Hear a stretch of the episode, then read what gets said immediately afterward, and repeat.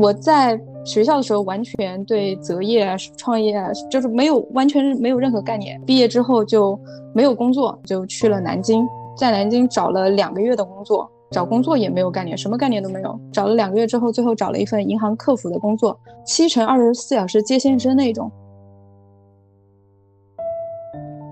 我家是农村的，从小属于成绩比较好，在赞扬声中长大的那一类。就是当你第一次一个人在街上要去推销这个的时候，给自己做了非常非常多的心理建设。爸爸说的是，你找不到工作，你是大学生，你都不知道怎么找工作，那我就更不知道了。好多人都希望自己找到一份稳定的工作，这是但这种稳定是不可能的。不可能存在的。即使你的头五年，甚至十年，甚至二十年都是稳定的，你依然会面对一种转折点。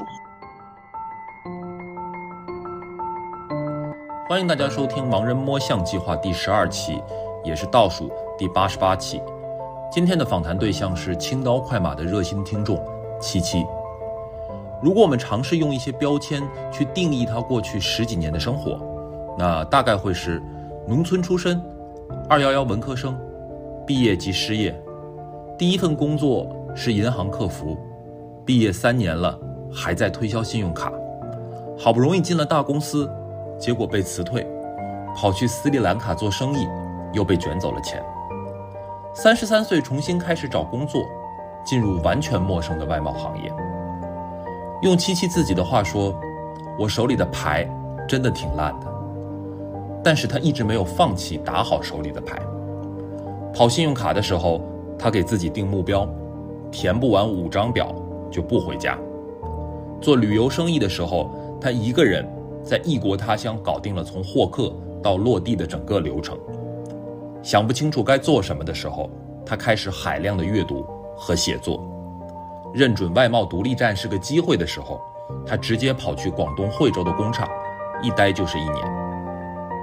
在我们旁人看来，这一路走来不容易，吃了很多苦。但是七七说，吃苦是这个世界上最被高估的美德。不必歌颂苦难，也不必面对黑暗，我们依然可以认识生活。所以，他选择将自己的经历分享给所有像十年前的他一样迷茫的年轻人。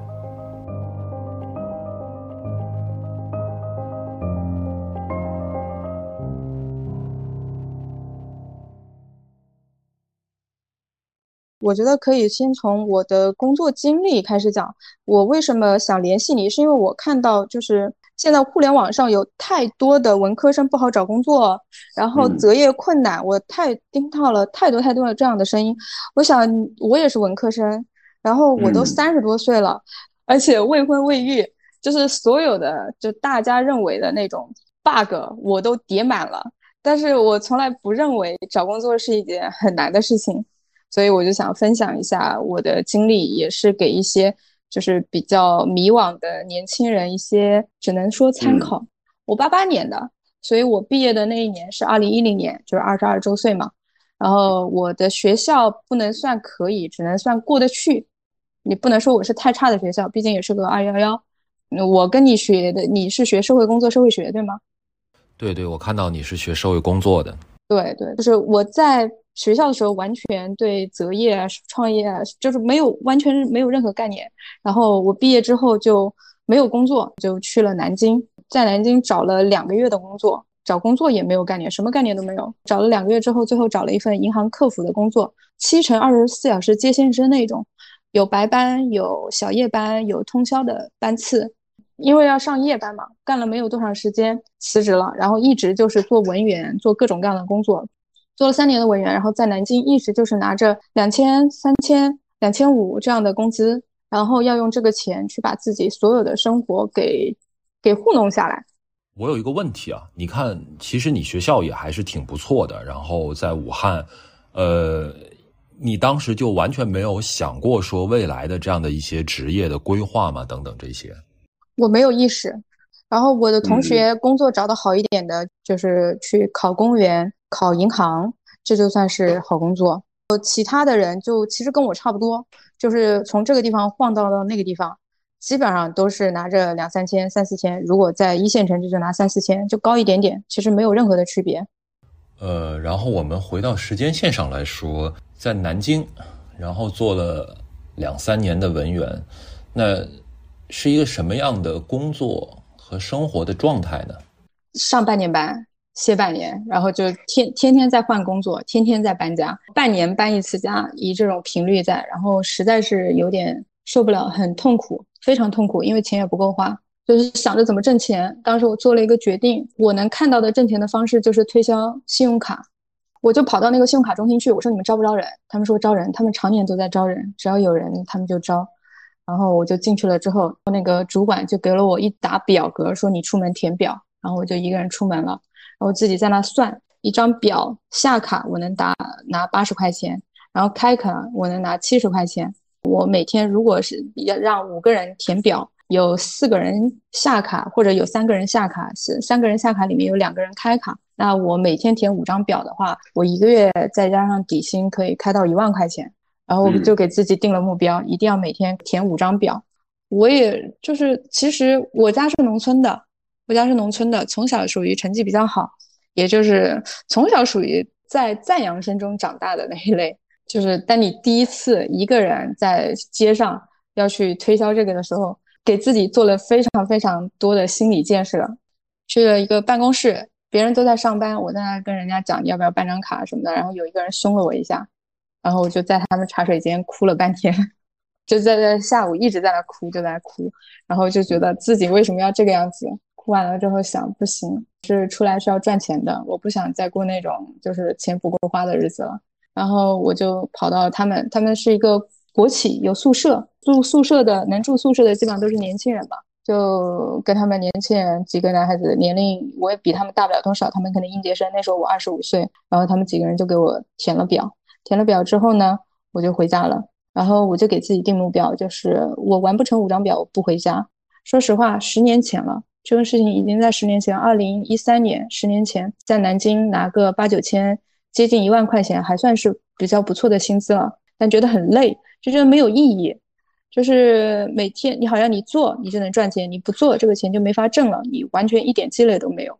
而且你又能每天在外面跑，你能跑到什么时候呢？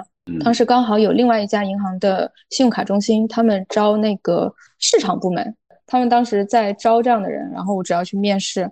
就面上了嘛，因为你学历摆在这儿，你又跑过信用卡，在他们看来，能跑信用卡的人还是挺厉害的。就是本科生能去卖信用卡，还是挺有胆量的，所以他们就把我招进去了。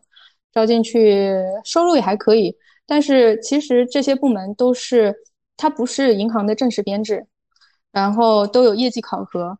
刚开始收入可以，然后过了半年之后，收入又不行了，因为它变了考核机制。然后我的工资就从七八千接近一万块钱，又变成了两千块钱。我觉得这个这个活儿就没法干了，因为你已经赚过七八千，将近一万块钱了，你就没有办法再接受两千块钱，而且天天在外面跑很累。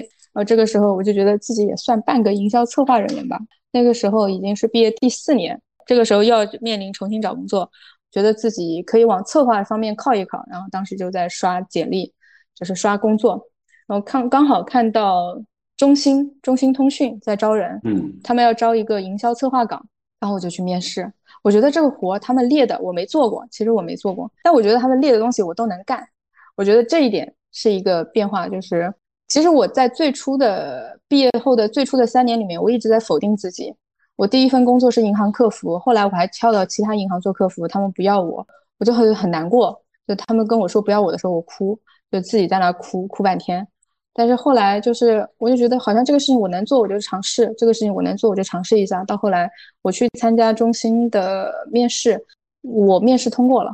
我自己写了一份策划案，我去面试的时候，我就告诉他们，这是我之前写的策划案，你们看一下。然后就开始跟他们唠，我已经不太记得跟他们唠了什么，我只记得我唠了两个小时。后来我入职的时候，他们才告诉我，实际上有一百个人，就他们收到一百份简历，然后也面了很多个人。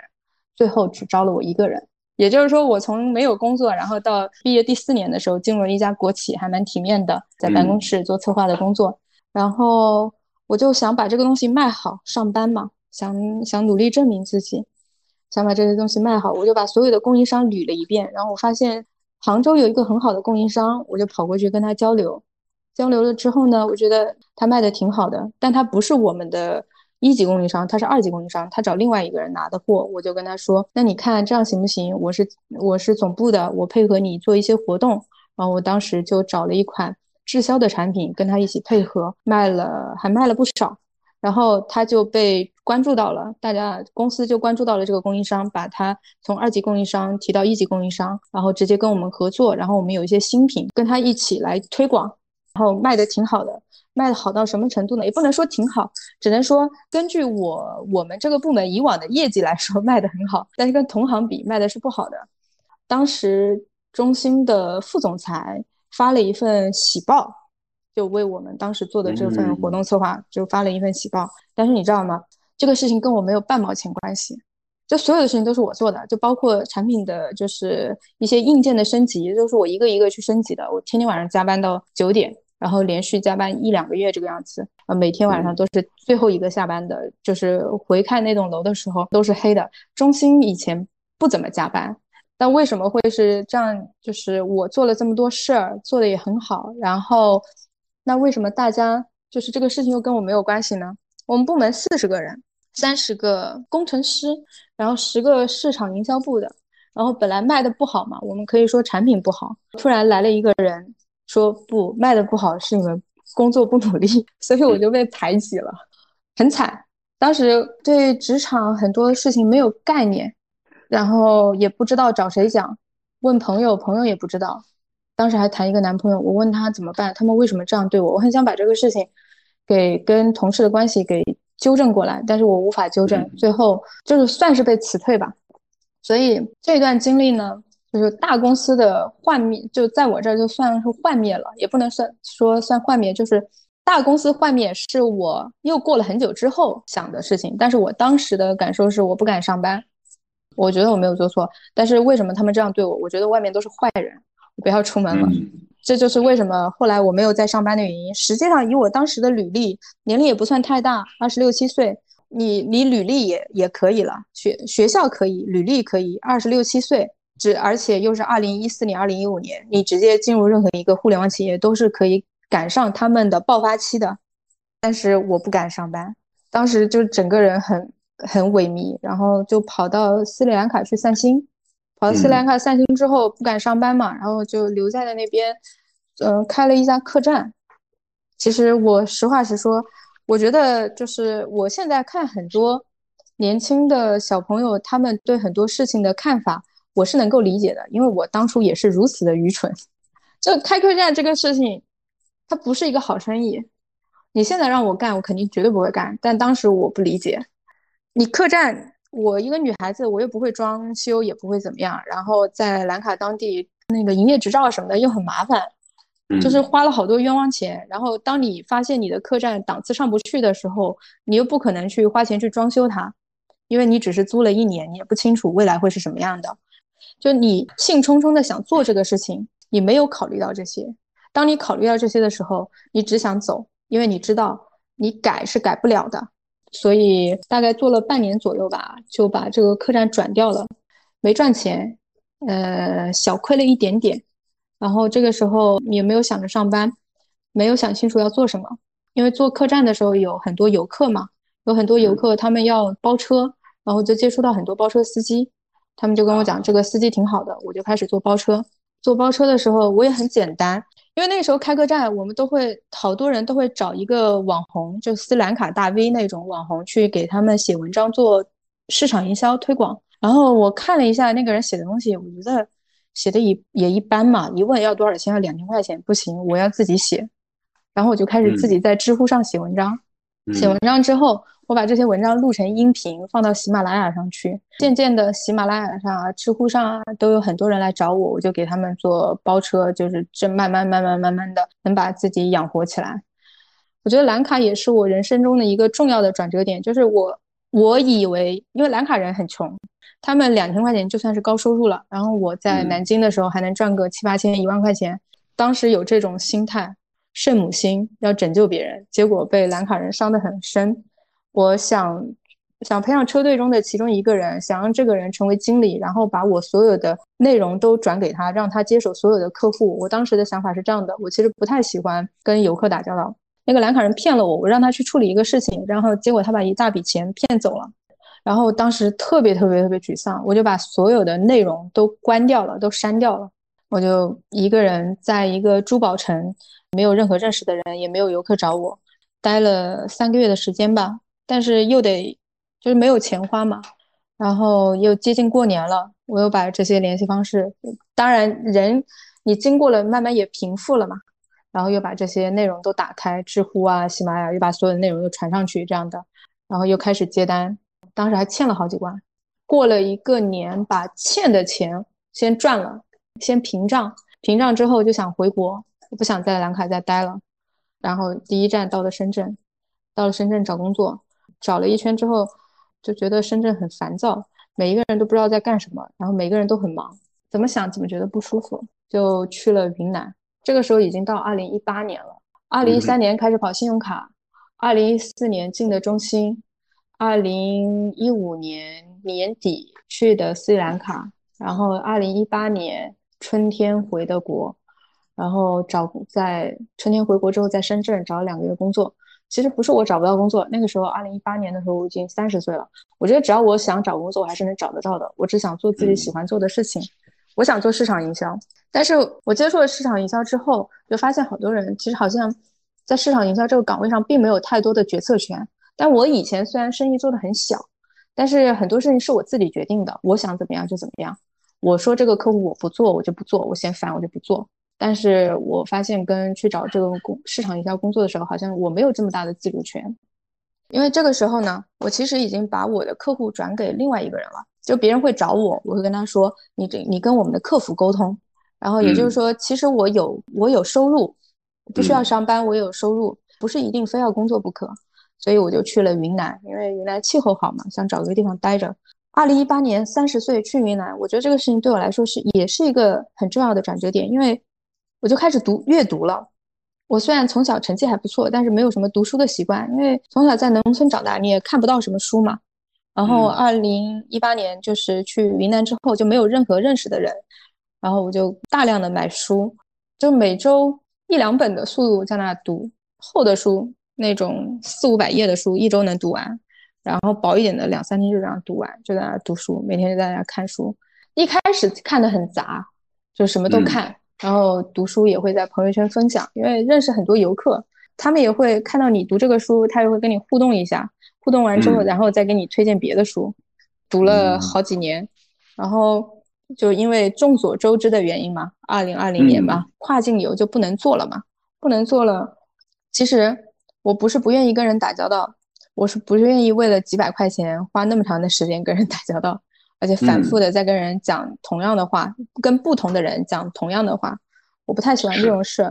然后我就去了腾冲，去了腾冲之后想做旅游地产，做了也不久，去腾冲我就认识了目前我团队里面的搭档，他高中毕业，然后高中毕业之后在云南生在云南腾冲生活了有八年的时间，一直在酒店里面做维修工。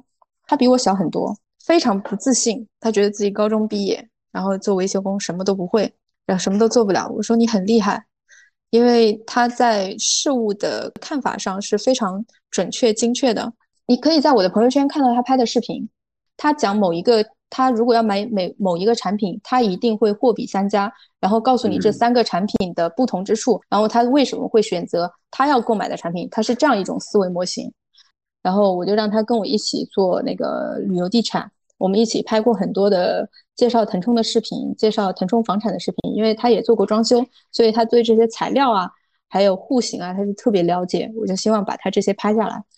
但是后来疫情的风控越来越紧嘛，大家都不愿意出门了。唉，我们就是收入有过一笔收入，但是收入一直没有进项。后来这个时候我就想放弃腾冲了，我就想再出来找工作。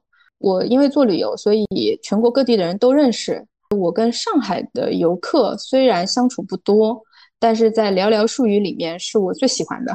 他不会跟你讲太多的东西，他买东西就跟你确认这个产品一二三对不对？是他确认 OK，他就给你付款，他也不跟你拉关系，就是那种很上海人不讲拎得清吗？对，我很对我很喜欢这种感觉。然后我想去上海看一看，这是一个原因。另外一个原因，因为当时看了大量的历史啊书籍，然后我很喜欢的好几个作者都是在上海工作，华东师范大学当教授。然后我说，要是能够看到他们就更好了。要是有机会，所以我们就去上海吧。然后当时就是刚刚说的另一个就是搭档，我不在腾冲工作了，他原来跟我一起做搭档，他就不知道去哪儿，他也不想做装修工了。然后我说我要去上海，他就跟着我一起到了上海。但我们不是男女朋友，我们只是搭档而已。然后到了上海之后呢，我不知道找什么工作，然后很偶然的一个机会接触到外贸。接触到外贸之后，我想这个不就是用英语把产品介绍给外国人，然后他们买东西嘛？买卖东西这个东西，这个事情我算是在行的。然后我的搭档其实他英语挺好的，他又可以把产品描述的特别清楚。我说，我觉得你这个特质特别适合做外贸。但是他你知道吧？他高中毕业。毕业之后的八年里面都只有一个维修经验，投简历肯定是没法投的。然后我呢又年龄又大，也没有做过外贸，然后我投简历也未必有人回应我。但是我们就在上海开始了找外贸相关的工作。我们俩这样的背景也能找到工作，最后我确实找到。我们方法很简单，我投简历是口投简历，如果有人回应我，那我就看一下这个。他所在办公室这个园区还有多少公司在招外贸业务员？我就把所有的公司都给他列下来，然后一个个去敲门，说你们是不是在招外贸业务员？我是来面试的。然后我们就是以这种方式，我从决定做外贸到找到外贸工作，半个月的时间，我的搭档是一个月的时间。那这个时候我就可以回答你当初呃刚刚提的一个问题了，就是为什么一个。还似乎是名牌大学的人，呃，愿意去做外贸。其实外贸它是一个门槛非常低的行业，但同时它的天花板是非常高的。在上海是有很多这样的一个外贸公司，他们有一些是给工厂做市场营销，然后自己从间从中间赚钱；有一些是欧洲一些供应链公司在中国的采购分部，嗯，可能看起来只有三四个人。就很多公司就只有三四个人，然后每年做着几千万甚至上亿的流水。其实很多贸易公司里面的骨干人员都能开到三四十万，老板就赚的更多了。但是这些很多老板，他们其实就是从业务员开始做的。而且当我深入的进入外贸这个行业之后，我发现其实外贸我们做的并不好。我们不是做的并不好，我们是做的非常不好。这个行业非常稀缺一些优秀的人才，因为很多工厂他们只是停留在了生产。这个产品用什么原材料，用什么工艺，都不是工厂决定的，都是采购方决定的。中国工厂大多数的工厂是没有能力去决定这些的，它没有优化的能力，一直是国外的公司在给工厂提要求，然后工厂负责实现。工厂很少有说我自己觉得要做什么，然后把它研究出来了去反向的推销给国外的，这种特别特别少。这是第一个，就是产品层面上的产品研发层面上的一个弱势。第二个是就是产品的市场营销这个层面上，他们就几种方式。第一，阿里巴巴国际站，一年三万三万九千八最少。然后你如果想买流量，那就十万块钱一年。然后搞展会，呃，有大展位、小展位，然后加上人员差旅费用，反正你如果一个公司一年搞三四场展会的话，光展位费加差旅费，一年就得五十万到一百万。第三个就是独立站，就是我们现在所做的事情。你自己建一个网站，把你所有的产品的细节，然后工艺、价格、交期所有东西讲清楚之后，然后你你这些形成文字之后，你再形成视频发到呃领英啊、Facebook 呀、YouTube 啊这些网站上去。其实你做国际站也好，做那个展会也好，它的费用都是很高的。但是我们做独立站，我们就是从去年七月份开始，一开始是两个人团队，到现在。四个人的团队，你只要开一个工资而已。其实跟展位费相比，你这个工资真的不算什么。而且你开这个网，你做这个网站，你真的只是花了一年的时间。你这一年之后，你该讲的你都讲完了，那你就不需要再讲了。甚至说，当你可以自己做这个事情的时候，你就可以自己出来创业。这就是为什么，就是我会选择做独立站的原因。当然，做独立站，老板不一定让我做。我一开始是在上海的，这就是为什么会来惠州。我跟我的搭档在两个不同的公司，在上海的时候。他做的很不开心。他一开始是做那个国际站的运营，天天守着那个，没有任何的询盘，他就做的很不开心，想要换工作。然后我就让跟他说，你要在这行走很远，呃，你要学英语，然后研究研究独立站怎么做。当时我还找了一个我们公司的产品拿给他，我说你拍一个视频看看，你将来要找工作的时候，你不得跟别人证明你英语挺好的吗？你学历这么差，你最好就是面试的时候就直接把视频甩给别人，然后别人一下愣住了，哎，小伙挺帅的，英语长得也挺溜的，应该挺适合做外贸的，就不要让他去问你的学历，因为他其实之前准备过出国，所以他。就是考过雅思这些，他英语比我好很多。我就觉得外贸这个方向，我就觉得我要做独立站。我就跟我们老板讲，你那个惠州那边有个工厂，然后我弟弟想做兼职，他想搞独立站，也不知道这个网站上放什么产品，要不就放你惠州的产品吧。我就一开始跟我们老板是这样讲的，老板听了可开心了，行，没事儿，他要去惠州出差，我给他出差旅费。我弟弟就跑到。我们公司去跟我们老板聊天，聊了很久之后，我们老板说：“哎，你这个主意蛮好的，你直接来我这上班好吧？”我都跟我们公司的人讲，我的搭档是我弟弟，其实我确实把他当弟弟看。然后这个时候，就是我们老板说：“要不你们两个人一起去？”我们两个人就去年七月份的时候就来到惠州，开始做这个网站。我们没有做过，我这个时候我就想说一件事情了，就好多人就认为说你要有经验你才能做事情。我没有跑过 信用卡，我也没有做过策划，我做的每一件工作都是我没有做过的。但事实证明，我做的也不差。就是你找工作的时候，你不要想这个事情你有没有做过，而要想的是你的特质是否匹配这份工作。你要觉得匹配，你就说我觉得我可以；你要觉得不行，我可以给我试岗试三天，你再说我不行。其实来了惠州之后，老板也没有底，因为我们没有做过，然后我们就开始一点一点的。嗯，搭建网站、拍摄视频，然后做了很多很多很多的努力，因为你从来没有做过，你对很多事情是没有概念的。嗯，从最开始来惠州的时候两个人，到我们目前去年的去年十一月份的时候又加了一个人，他原本是做英语老师的专八，在我们这已经工作半年了。上个月我又在我们的项目组加了一个类似于工程师加 QC 的角色，就是目前我们项目组就有四个人，然后跟工厂配合着开展业务。就是这样的一个状况啊，一口气讲完了。对，特别精彩啊！我还在回味的这个过程当中，其实我中间有很多次想问的问题啊，所以我可能要稍微稍微回溯一下，因为我自己在跟很多应届生或者说刚刚工作不久的同学们在聊天的过程当中，呃，我会发现说大家其实会有一个非常强烈的担忧。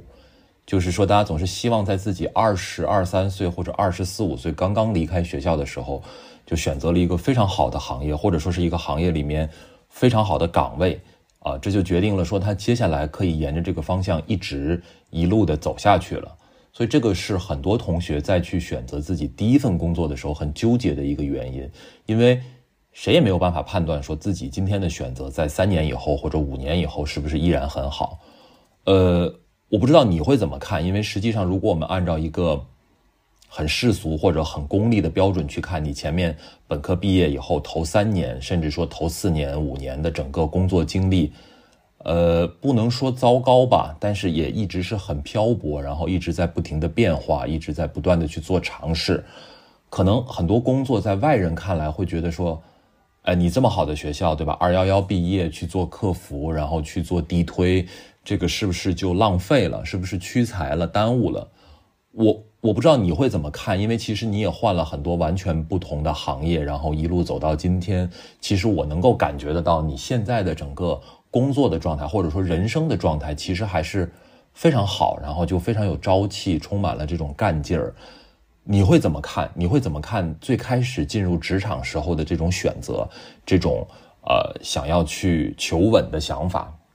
我我我是这样看这个问题啊，好多人都希望自己找到一份稳定的工作，就是但这种稳定是不可能的，它是不不可能存在的。即使你的头五年甚至十年甚至二十年都是稳定的，你依然会面对一种转折点，这是一种思维上的懒懒惰，这是第一个。第二个是我认为世界上的很多工作它都是很简单的，它对人的要求并没有那么高。大多数人都可以胜任大多数的工作，只能说顶尖的那种探索性的工作，我觉得可能很多人胜任不了。但是大多数的人都可以，就世界上百分之九十的大学生可以胜任这个世界上百分之九十五的工作。所以你其实可以随时的可以跳转，可以尽量的去尝试各种不同类型的工作。你做的工作的类型越多，就越有可能成为一个老板，你就越有可能成为一个不可被替代的人。然后我愿意做很多尝试，但是我的能力总有局限性吧？就例如我的英语不好，你让我建站、前端这些事情，我肯定搞不来；前端、后端的事情搞不来。你让我拍照、做策划，也会涉及到美工啊这些。你让我拍照，我拍不来，我也不会 P 图，什么都不会，这个事情就不做了吗？所以为什么我后来认识我搭档的时候，我就觉得他很好，是因为我发现其实我欠缺他身上的所有的特质。都是我很认可的，但是我做不了的事情，我就找人跟我一起合作。如果没有我，就没有我现在的项目。但同样的，没有我的搭档，也没有我现在的项目。对，其实你刚刚说的过程当中，就是关于斯里兰卡的那段经历。呃，因为你一直在说，你觉得你自己英语好像不够好，所以其实我还挺好奇，你当时在斯里兰卡的话是怎么跟当地，不管说司机啊，还是一些当地其他的人。去沟通的，呃，我英语你让我讲的特别专业肯定不行，幼儿园级别的交流肯定是可以的。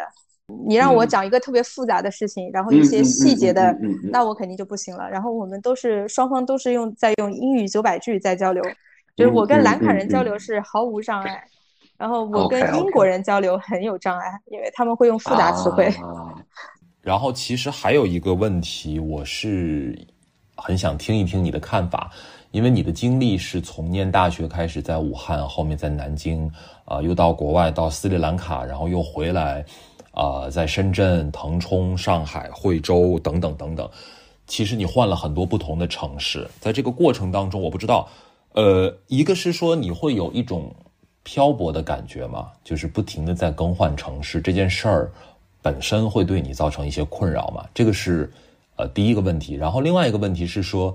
其实很多年轻人都会想说，我要早一点在一个城市扎根，我要落脚，我要买房子，等等诸如此类的一些想法，呃，甚至说是一些困扰。我不知道这些对你来说有过吗？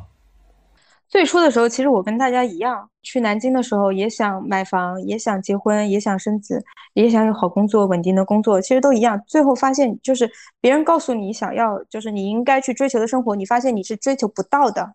就是你很难追求到，你就算在南京拿着八千块钱，然后房贷就要还到四五千的时候，其实你会发觉得，而且你会觉得你在三十五岁可能会四十岁的时候，这份八千块钱的工作也会不保，因为你就是个螺丝钉嘛。你你现在年轻，但你总会老，你会被更年轻的螺丝钉代替掉，这是一个。第二个就是当时年轻的时候也会想谈恋爱，但我觉得当时我是不成熟的。包括跟我一起谈恋爱，就是我的当时的男朋友也是不成熟的。我们我对爱情、对婚姻并没有特别清晰的认知，就更多的是想有一个人陪着自己，或者有一个人。我当时可能最低最低的要求是有一个人跟我自己面对问题。但当我发现中心那样的事情，或者说职场霸凌或者 PUA 也好，怎么样讲也好，就是发生的时候，我发现我当时的男朋友是完全没有办法去跟我一起面对这种事情的。我就觉得，我不说你替我遮风挡雨吧，你至少跟我是一个背靠背的关系，也是一个战友的关系，那我就没有办法接受这样的事情。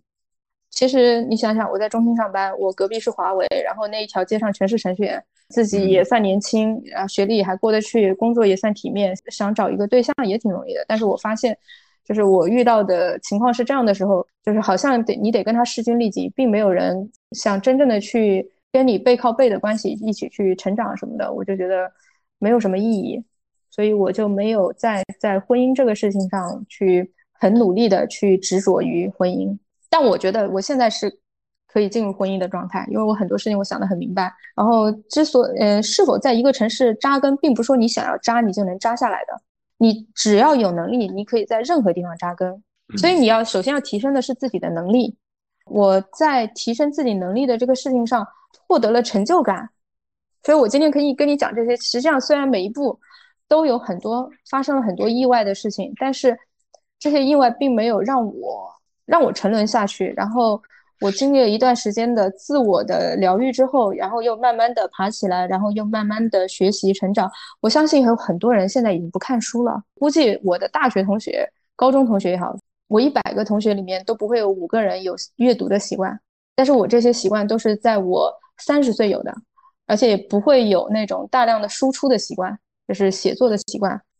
其实当你慢慢成长之后，这就是为什么我能在三十三岁或者说三十五岁，在别人看来都没有办法找工作的情况下，你如果贴标签，反面 buff 都叠满了，但是你自己知道你要做什么，这些东西它不是一个标签，它是你内化的能量。然后我现在可以带着几个人做这样一个项目，卖惠州一个工厂的东西。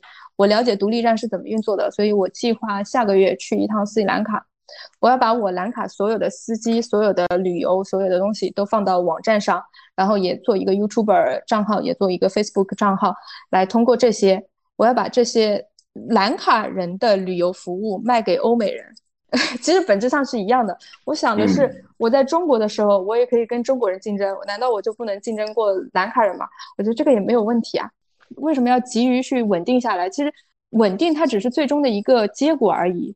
你要清楚这个过程是怎么样的，你一点点的去积累这些技能，那你最终都可以稳定下来。它不是说在上海稳定，也不是在惠州稳定，也不是在腾冲稳定，你可以在任何地方稳定下来。我相信我现在的技能，我如果手上有两三个独立站，流量每天都有询盘进来，我是在腾冲。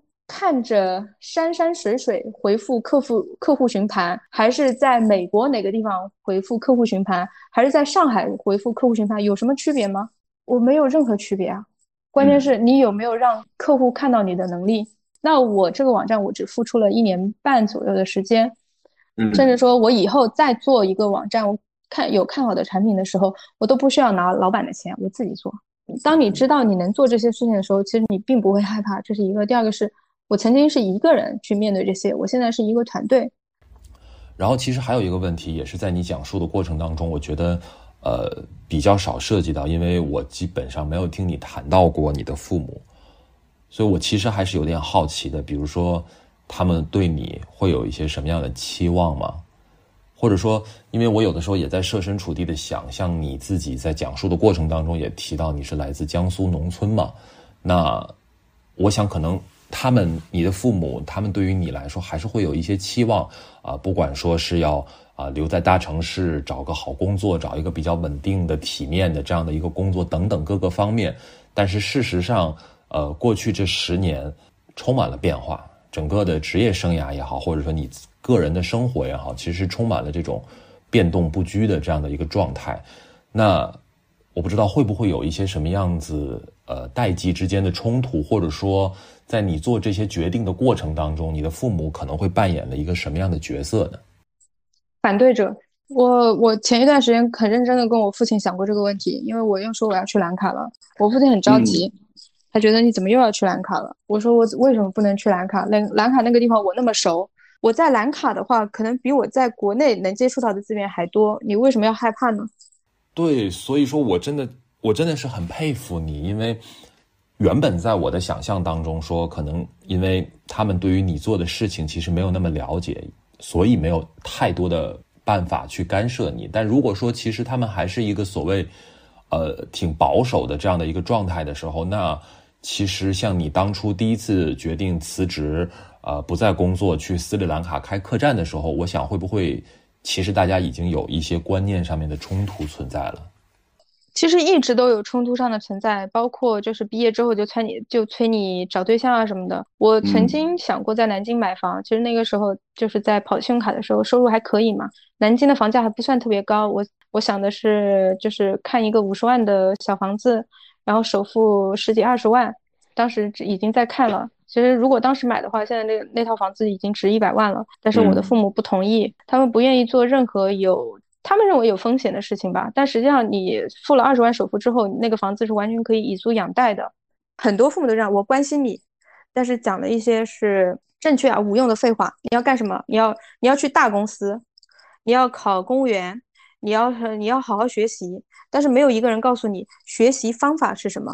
我包括最最近在面试的时候，我也会问他们：你们出来找工作，你们父母有给你们任何意见吗？然后他们说的是父母不懂。所以这些年轻的孩子就跟我当年一样，自己一个人在那摸索着，但不是每一个人都会像我这样，就是愿意去尝。其实很过程很痛苦，现在讲起来你觉得没有什么，但其实过程非常痛苦。没有一个人告诉你应该怎么做。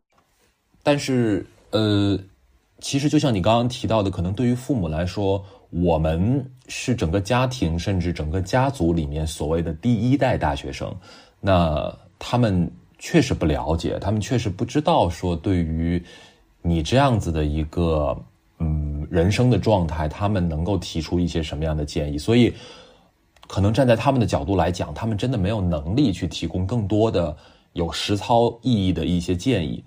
你觉得我可以这么理解吗？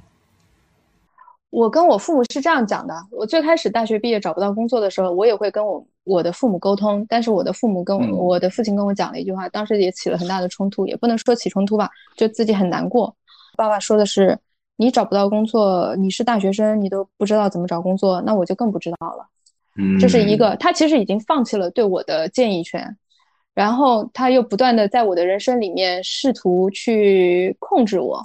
或者说给建议，他所谓的建议就是希望他的建议就是你一定要听，你不听他就跟你吵。但他其实，在早在我大学毕业的第一年就已经放弃了。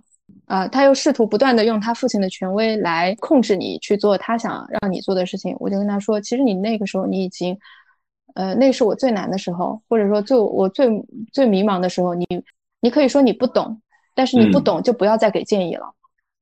我对于我对父母最大的期待就是，你不是说一定要懂，一定要指导我，但是你要给到我足足够的包容。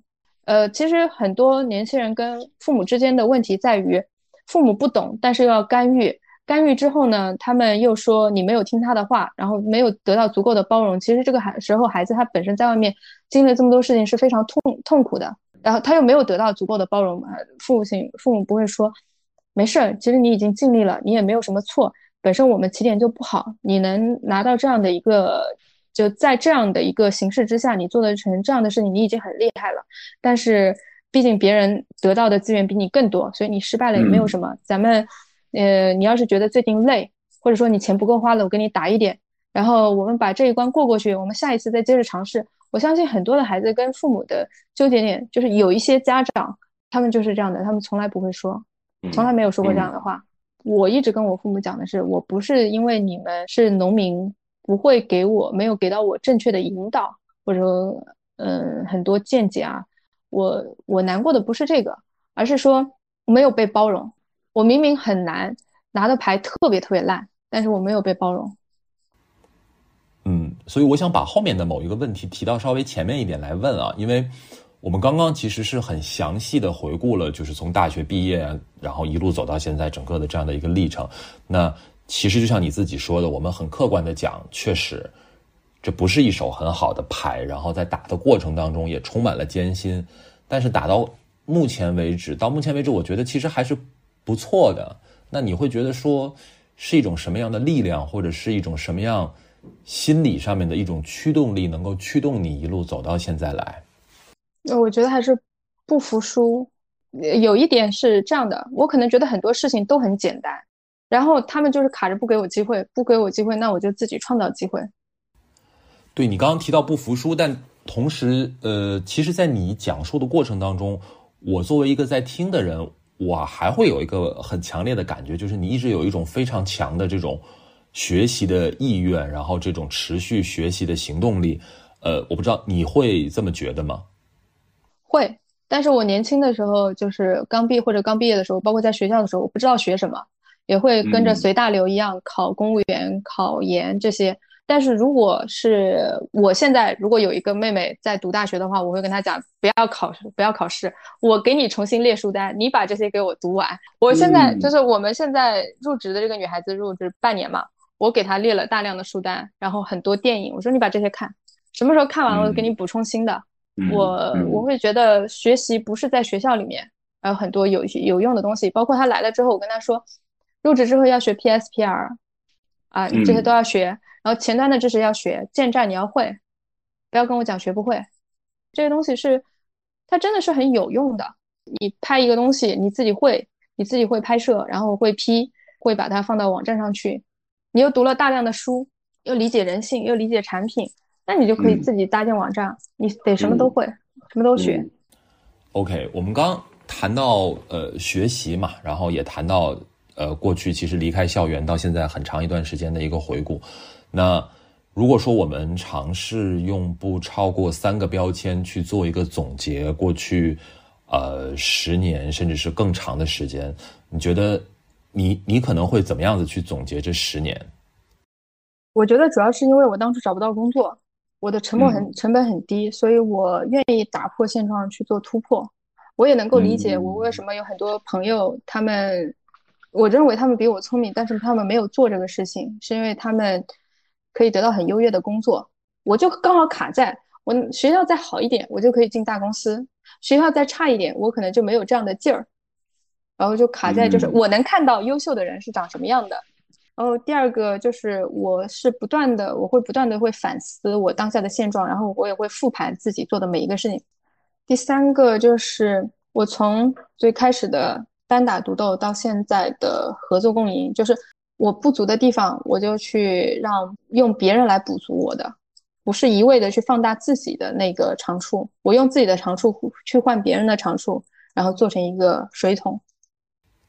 嗯嗯，所以我可以把它总结为，呃，打破常规，不断的复盘，还有团队合作，对吧？呃。对，我觉得我真的很佩服你的一点，就是你手里的牌不管是什么样子，但是你一直在努力的打这副牌，就是你从来没有放弃打牌这件事情，真的是让我非常非常佩服。所以你你如果现在再回过头去看，因为这一路上面也发生了很多事情，然后你也做了很多决定，呃，你会觉得有某一个决定是你当时看起来可能很不经意，或者是比较。啊，随心所欲的跟着感觉走了这样的一个决定，但是今天回过头去看，其实这个决定真的还蛮重要的，或者说对你有很大的影响，会有这样的一个决定吗？我觉得其实每一步都是的，就是从二十五岁去跑信用卡开始，每一步都是的，就是那一刻开始，我开始不再按照常规的方法去生活，因为在别人看来，你本科生。你就应该去做写字楼里面，然后当一个白领。然后我那一刻，我突破了这个桎梏吧，然后我又一直在按照自己的想法去推进所有的事情。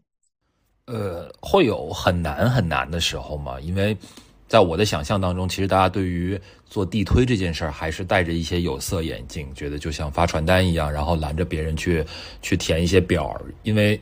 你自己也提到，可能做了很长时间的心理建设，然后包括被拒绝、被凶、被骂等等这些，在这个过程当中最难的时候，你是怎么去调试你自己的这种心理状态？还是说很单纯的，我就是不想再受穷了？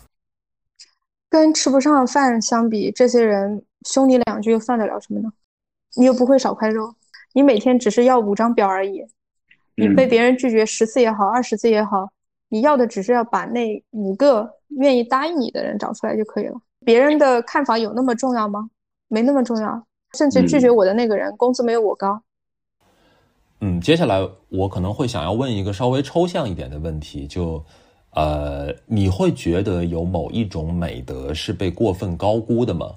或者说有某一种呃社会意义上大家很看重的东西，但其实在你看来是不应该那么被看重的？努力和吃苦。努力之前，你一定要认清楚方向。踩油门之前，先要知道方向盘往哪里打，不要盲目的努力去感动自我。第二个就是吃苦。我不觉得我经历的事情要发生在别人身上，因为我觉得这些事情可能任何一个人他都有可能在某一个地方他就爬不起来，尤其是一个人面对这些事情的时候。所以有一部法国的电影叫《四百击》，就是讲一个小孩子。他不断的被否定、被拒绝，最后成为了一个少年犯。所以很多家长会说：“啊，受一点挫折也没有什么。”那他为什么一定要受这个挫折呢？对，其实其实我还挺意外的，因为嗯，我们世俗的来看，你真的还是吃了蛮多的苦。呃，不管在南京还是在斯里兰卡，还有后面一系列。呃，工作的经验，所以我其实是挺意外的。你会觉得说吃苦这个事儿是一个被高估了的美德？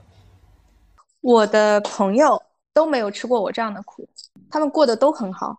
他们不需要通过吃苦去理解人性，不需要去面对人性的黑暗处去理解人性，他们也可以认识人性。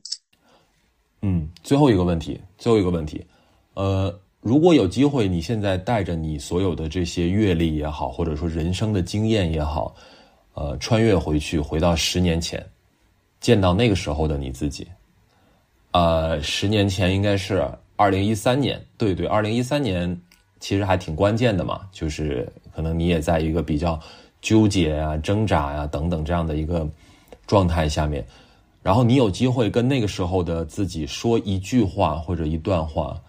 呃，你会跟他说些什么？其实当时自己是一个已经习得性无助了，就不断的否定自己，就是所以我说那个时候是一个破罐子破摔去卖去推销信用卡的一个状态。但是我想说，其实别人的否定并不重要，你要努力去找到那个认可你的人。即使世界上有百分之九十有的人否定你，但还是有百分之一的人在肯定你。你只要找到那百分之一的人就可以了。当这百分之一放到到南京市又是很多人，江苏省又是很多人，中国又是很多人，如果是全球呢？嗯，因为为什么为那些百分之九十九否定你不出钱的人，天天的去否定自己，沮丧？但是我们其实都不可能回头，就包括今天我想找你的原因也是因为这个。我听到太多太多的年轻人的自我否定，什么我不是应届生了呀。然后他们非要找应届生呀，我没有工作经验，他们非要找工有工作经验，我不是名牌大学毕业，我是文科生，我是这个我是那个，所以怎么怎么样怎么怎么样，都不重要。我就是想说，我想把这些告诉他们，就是你听到这些否定的词，那又怎样呢？他无非他又不给你钱，多看看自己身上闪光点，去找到那些愿意为此付费的人。我我也愿意去把这些告诉这些年轻人，因为。我是不可能回到十年前告诉那个人的，但是这个世界上永远有十年前像，就是永远有像十年前的我一样迷惘的年轻人，所以，呃，我不需要你们经历跟我同样的痛苦，但是我会把我所有经历的事情，然后我的所思所想分享给你们。